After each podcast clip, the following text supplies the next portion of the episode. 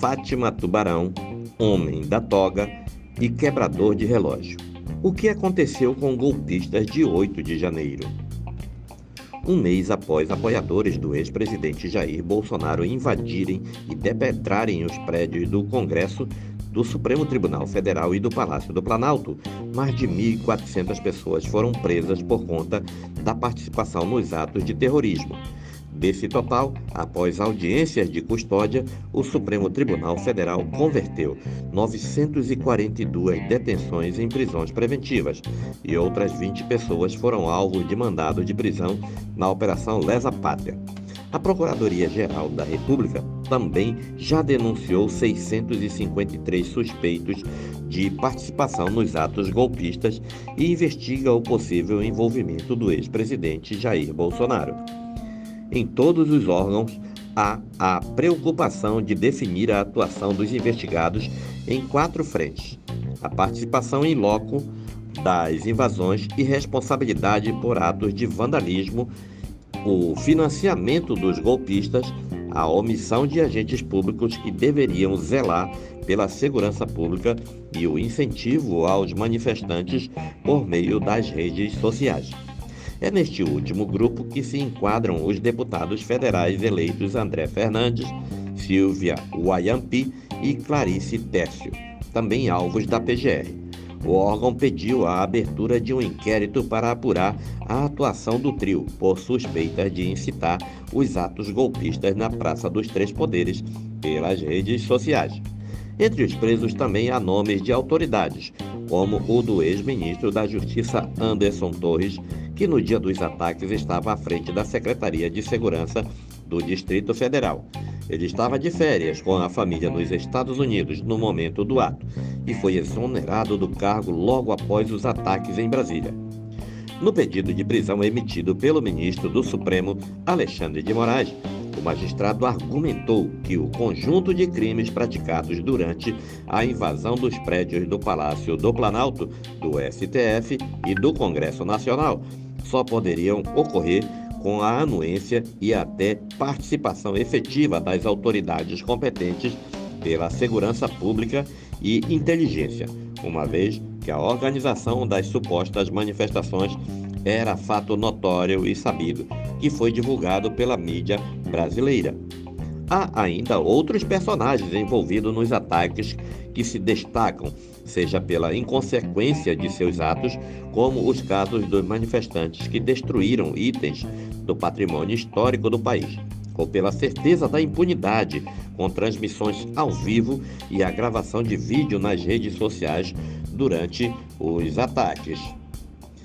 Os principais nomes são Fátima de Tubarão, Dona Fátima, a idosa Maria de Fátima Mendonça Jacinto Souza, conhecida como Fátima de Tubarão.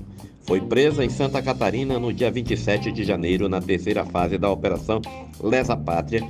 Em vídeo que viralizou nas redes sociais, a idosa de 67 anos ameaça o ministro do Supremo Tribunal Federal, Alexandre de Moraes. Vamos para a guerra. É guerra agora. Vamos pegar o Xandão. Agora, afirmou a idosa. Antes de participar dos atos golpistas em Brasília, Maria de Fátima foi condenada por tráfico de drogas. Em 2014, ela se tornou alvo de um processo que corre em sigilo no Tribunal de Justiça de Santa Catarina. Além de tráfico, ela também responde pelos crimes de estelionato e falsificação de documento público. Sobrinho de Bolsonaro, Léo Índio. O sobrinho do ex-presidente Bolsonaro participou e fez transmissões ao vivo em suas redes sociais dos atos golpistas em Brasília no dia 8 de janeiro. Ele não chegou a ser preso pela atuação nas manifestações, mas foi alvo de um mandado de busca e apreensão no dia 27 de janeiro.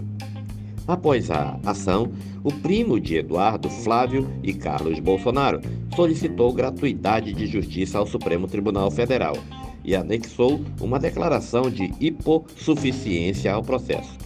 Na ação da corte, ele é acusado pelos crimes de abolição violenta do Estado Democrático de Direito e de golpe de Estado. Não tenho condições de arcar com as despesas decorrentes da presente processo e honorários advocatícios sucumbenciais. sem prejuízo do meu próprio sustento e da minha família, necessitando assim da gratuidade de justiça, a qual há de abranger a todos os atos do processo. Diz Léo Índio em trecho do documento que será analisado pelo relator, o ministro Dias Toffoli. Sem ensino superior, Léo Índio informou à corte que sua ocupação atual é de vendedor.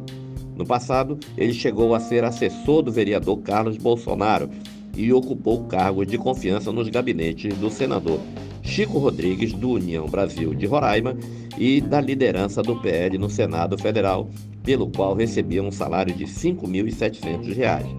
Em julho passado, ele foi exonerado e se candidatou a deputado distrital no Distrito Federal, mas não conseguiu se eleger.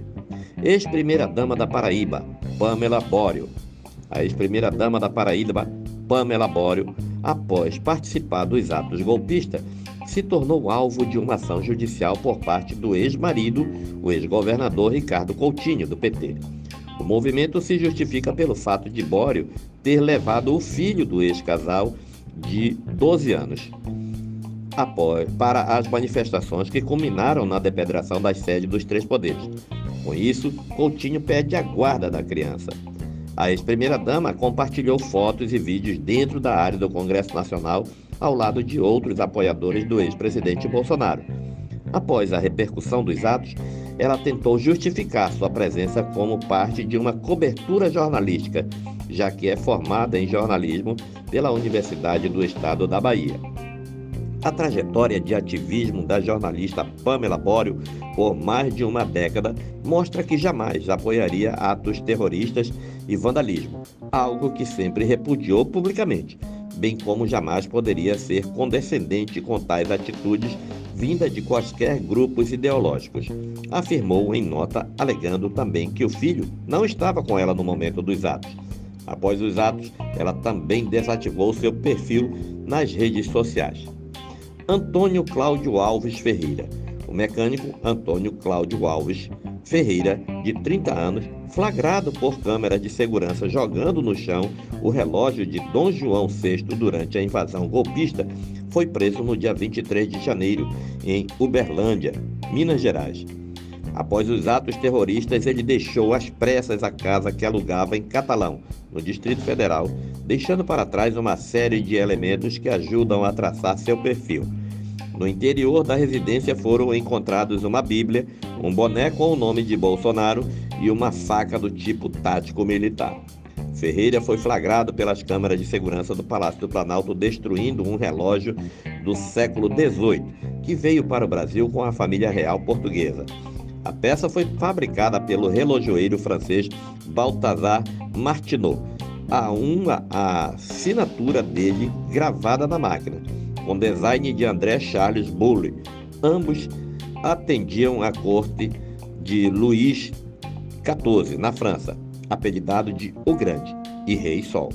A peça teria sido fabricada no fim do século XVIII e vindo para o Brasil com Dom João VI em 1808. José Rui, vendedor de Inhumas, Goiás.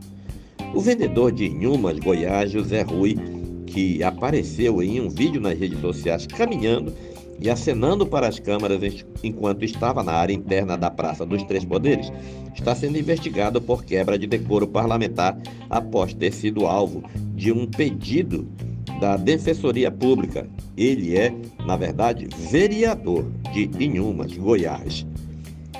Ex-BBB Adriano Castro. O ex-BBB, depois de participar dos atos golpistas, gravou um vídeo em seu canal no YouTube onde afirmou ter saído do Brasil por se sentir inseguro. Abre aspas. Estou fazendo este vídeo para tranquilizar o coração de vocês, porque sei que vocês estão muito preocupados sobre o meu paradeiro. Vamos lá. Não estou no Brasil, estou bem longe, estou em segurança. E agora que me sinto seguro, eu posso fazer esse vídeo. Antes não dava. Saibam que eu estou bem. O canal não está com o vídeo. Assim que o YouTube liberar, voltaremos com as nossas lives sim. Se acharam que isso me iam me calar, não conseguiram e não vão conseguir. A gente se vê em breve. Espalhem aí, estou bem. E assim que o YouTube liberar, a gente volta. Fecha aspas. Falou. Adriano, de 54 anos, foi considerado o vilão da primeira temporada do BBB, que foi ao ar na TV Globo em 2002. À época, ele inventou o termo paredão, em referência ao local onde regimes ditatoriais mandavam fuzilar seus inimigos para batizar as eliminações do programa. Após a publicação do vídeo em seu canal, não houve mais notícias sobre seu paradeiro. Tenista Gilbert Cleir. O tenista brasileiro Gilbert Cleir, de 22 anos, que esteve nos atos terroristas no Distrito Federal e postou uma foto em suas redes sociais no momento da invasão, continua afastado das quadras. Ele foi suspenso por 12 meses por conta do uso de doping pela Agência Internacional de Integridade no Tênis. Durante os atos, o atleta estava acompanhado da namorada, Vitória Gonçalves. Com a repercussão negativa do caso, Clei apagou o registro e se retratou publicamente, afirmando que não compactua com as ações de bolsonaristas radicais. Lamentavelmente, fiz um registro de um ato que não compactuo Peço desculpas àqueles que me interpretaram de forma a apoiar algo lamentável. Eu não imaginava os desdobramentos do que se passaria ali. Então, logo tomei conhecimento que se tratava de ato criminoso de depedração de prédios públicos e tentativa golpista contra a democracia brasileira. Fiz questão de retirar as imagens do meu perfil. Fecha aspas, escreveu o atleta em suas redes sociais. Ana Priscila Azevedo infiltrada e financiadora. Apontada como uma das líderes do ataque da Praça dos Três Poderes, Ana Priscila Azevedo foi presa em Lusiânia, Goiás, três dias após os atos terroristas. Após sua detenção, apoiadores do ex-presidente Bolsonaro passaram a classificá-la classificá como infiltrada, militante de esquerda e petista. Líder de um grupo no Telegram com milhares de membros, Ana Priscila Azevedo compartilhou o registro dos atos em Brasília. Em um dos vídeos, ela aparece dentro do STF no Congresso, com o patrimônio dos prédios públicos depedrados. Ela coletava contribuições financeiras entre pares extremistas desde 6 de outubro, pelo menos. A bolsonarista publicava vídeos falando em resistência, intervenção militar urgente, fraude eleitoral e desobediência civil e, junto das postagens, disponibilizava uma chave Pix para pedir dinheiro que seria usado para financiar as ações. William da Silva Lima, golpista togado. William da Silva Lima, de 25 anos, que ficou conhecido como golpista togado após aparecer nas imagens das câmeras de segurança do prédio do STF, circulando pelos corredores usando a toga de um dos ministros do Supremo, continua preso. Ele inclusive usava a vestimenta no momento que foi detido em flagrante no dia 8 de janeiro, dentro do prédio do tribunal. Morador de Campinas, ele é funcionário de uma empresa de temperos que pertence à sua família e disse em depoimento prestado à Polícia Federal que entrou no prédio do STF por curiosidade, tendo ficado no local por 10 minutos. Relatou ainda que, como havia muita fumaça no térreo do, da corte, tentou sair do lugar por uma, roda alterna, uma rota alternativa, mas acabou sendo detido. A versão apresentada aos investigadores não explica como, ao longo dos 10 minutos que teria ficado no Supremo, William teria conseguido obter uma das vestimentas oficiais usadas pelos magistrados. Após a destruição das peças, a corte precisou fazer uma compra emergencial de 11 novas togas ao custo de 17 mil reais. Carol Weller, amiga de Jair Renan. Flávia Caroline Andrade Heller, conhecida como Carol Weller, foi exonerada do cargo que ocupava na empresa brasileira de comunicações, após participar dos atos terroristas. Ela, que é amiga do filho do 04 do ex-presidente Bolsonaro, Jair Renan, e já apareceu em clipes ao lado do rapaz em postagem no Palácio da Alvorada e em carros oficiais da presidência. Também tinha um canal de YouTube onde publicava vídeos em apoio ao ex-presidente.